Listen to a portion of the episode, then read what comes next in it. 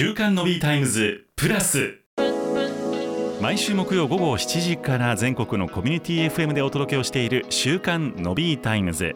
その番組を飛び出して本編ではお届けできなかったあんな話題やこんな話題をデイリーでアップデートします。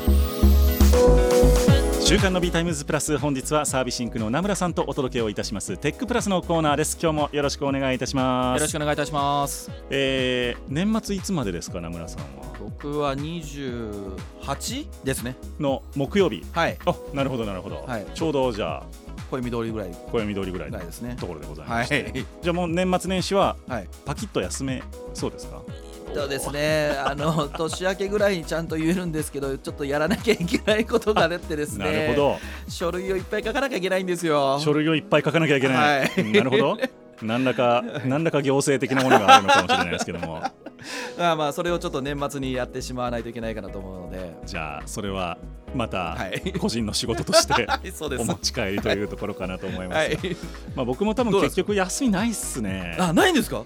多分まあボイシーは多分やると思いますし。おはいはい。はい、そう考えるともう1日が月曜日なので、はい。やるしかないかなっていう あのこの番組のあの本編というか本放送の「週刊ノビータイムズ」は何いつまでなんですか？あもう、まあ、28までやって。そうですよはい、全然、あのー、1月初めからなので、はい。よかったら遊びにいらしていただいて、あの年末楽しみにしております。この業界の方々は休みがないので大変ですよね。特にラジオははい。通常放送、年末年始特番みたいなのあんまやらないので、そうなんですね。基本通常放送なんですよね。うわーそれは。そうなんですよ。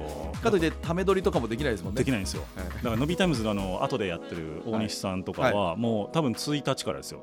うわはい、1日から9時、12時生放送とかです。仕事納め29日の仕事始め1日っていう大変なお仕事ですですね。多分そうだと思います。い。もう本当にそれは頭の下がる覚えでございます。いやいやいやもうもうそのそれがね半分仕事みたいなはい。させていただこうと思いますけども。はい。はい。というわけで今日はですね、はい。えっと NTT 法の改正の話がちょこちょこ聞こえてきておりまして、はいあのーまあ、NTT 法をなくす、はい。に2025年度ですかね。ね。はい。なくすみたいな方向性のお話が出てきておりました。はい。でその中のなんでなくすかの中の一つとして、はい。研究結果を公表しなければならないというそのはい。NTT の,、あの NTT 法のはい。定めというのが、結局日本の競争力を削いでしまうんじゃないかと。いう文脈がありまして、はい。例えばどんな技術かというと 6G とか、はい。あと ION ってはい。いう技術だとはい。いうことを書いてあったんですけども、はい何ですか？そうはい。あの 6G はそうですね、あの今 5G という言葉がありますよね。えっ、と携帯電話の。そうですね、はい。まあ元々 3G とかがから表にだいぶ出始めて 4G になって、はい。5G になって。で当然ながら数字の通りなので、えー、と 5G の次の規格ということになりますね。第6世代ということですね。はい、はい。で、えー、と 5G の大体通信速度で10倍の速度になるというふうに言われてますねはい。ちなみに 4G から考えても100倍になるんですね。はいはいはい。なので、えー、と次の 6G というのが2030年ぐらいを確かめどにしていて来年の大阪万博のところではそれでこんな風になるよっていうのを結構発表しようっていう話は多分出ているおお話ですね。万博かはいそうですよねまあ、あそこはあの空飛ぶドローンとかあの、まあ、ドローンは空飛びますねすみません自動車ですねあそう人あのあれとかも結構出そうって話になっていますから、はいまあ、その中で 6G をどうするかというのが結構ニュースには出ていますね。うんで単にまあ速度が速いだけではなくて、はいうん、たくさんのものが同時に接続できるとか、うんあと安定している途途中でのデータ欠損がもう極めて少ないであるとか。送る途中のですね。はい。はい。あとは通信そのものとして電波を届けるところでいうと、まあ、5G とかよりもよりカバーができるところが大きい、まあ、カバレッジと呼ばれるものがすごく、うん効果が高いということとかですね、はい。あとは、えー、と電力のことでやるとかコストが安く済むみたいなところがあるので、まあ、このままいけば 6G を使ってどうこうっていう話には、まあ、間違いなくなっていくと思います。であとさっきのびさんおっしゃってらっしゃったアイオンですね、はい。えっ、とまあなんかん読み方だけ言うとなんかちょっと間が抜けた感じもしなくはないんですけどもちょ そうですね。あのふわっとした感じではありますけども、はい。これはさっき言ったような NTT さんが今すごく推奨をしていてはい。あのさっきの 6G というのは電波の話ですね、えで iPhone の方は光通あのケーブルの中で全部やっていきましょうということですね。有線接続と、あの家のネットの話ですね。はい、でそこで言うとやっぱりこれはもうかなりおもう表に本当に出ちゃまずいなというかその外に公開されたくないなというぐらいなのがまず言われてるのが電力ですね、はい。利用電力がひ今のいろんなその通信に比べると100分の1ぐらいになると。え？そんなに減ったら？電力効果がだから100倍ぐらい良くなるって言われてるんですね。じゃあめちゃくちゃ省エネというかそうです。環境に良くなるってことですね。はい。でもう一つは伝送、まあ、データが通信とですあのケーブルを流れていくわけですね、はい。これが今のこう基本技術に比べると125倍ぐらいは良くなるぞとみたいなこと言われてるんですね。125倍です もかうよくわかんないぐらいですよね。想像できないですね、はい。で何がじゃあ起こるんですかっていうと、はい。5G も遅延は少ないって言ってるんですけども、はい。もうもっと遅延がないんです。つまり今こういろんな方がテレビ会議とかをやってらっしゃって、はい。まあ、よくあるのが「何々ですね」って言ったらちょっとコンマ何秒ぐらいずれるとかありますよね。はい。あれがもう限りなく遅延がゼロになるらしいんですよ。ということはもう遠隔で喋っているけどもほとんど目の前で喋ってるとかまあどちらかというと電話で喋ってるのに近いぐらいのレスポンスを普通にすることができる。映像があっても。はい。ですね。であとはまあ 6G も iPhone も同じですけども今そういった映像と大大きなデータをやり取りするときには、なぜあの遅延が起こるかっていうと一回データをキュッて圧縮をしてるんですね。うんで送ってで向こうでピッてもう展開してるって形なんですけども、はいもう生のままデータをやり取りができるからこそその遅延がすごく少ないって言われています。なので、まあ、この部分がすごく表にどんどんどんどんいけば例えばエンターテインメントのところでも使われたりしてるんですけども、はい。え1人は東京。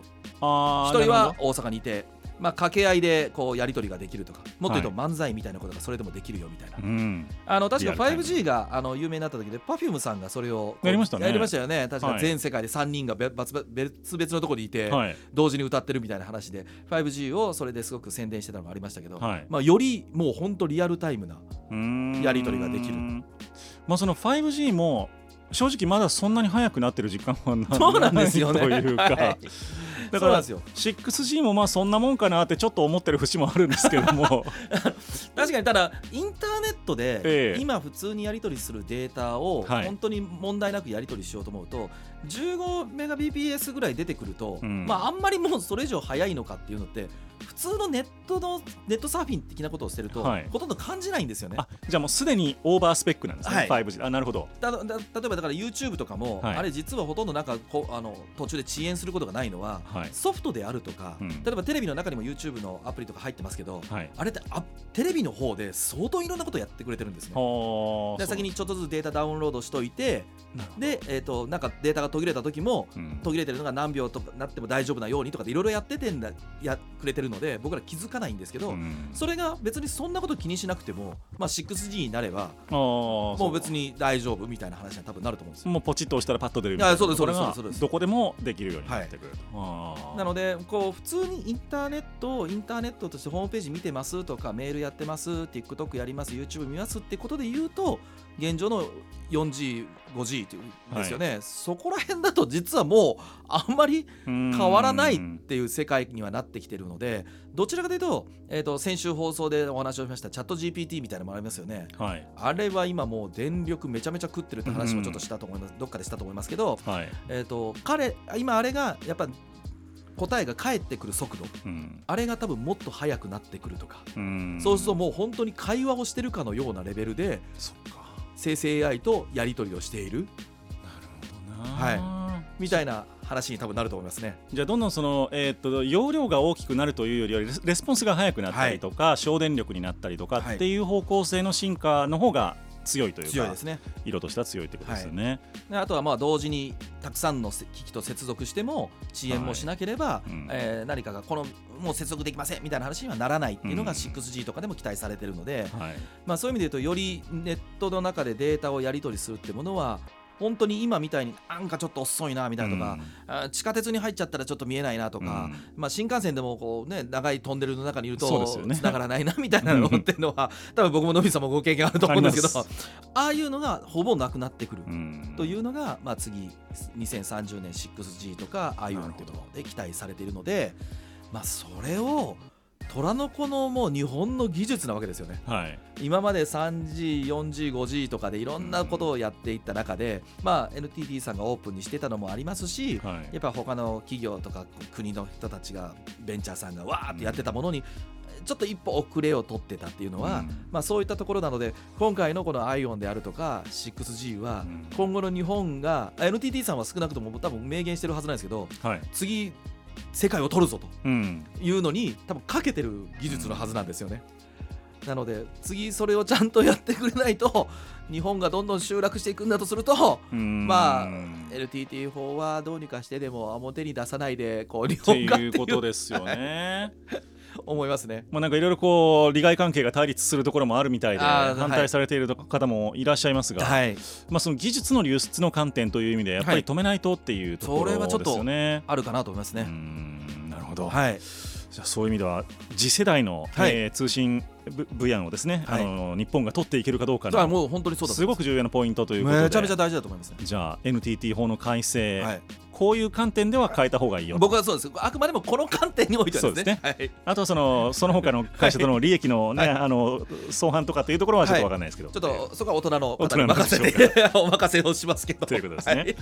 というわけでございまして 6G とか ION、はい。一体何が変わるのかというところについて今日は名村さんにお尋ねをいたしました、今週もどうもありがとうございました。ありがとうございました。ありがとうございました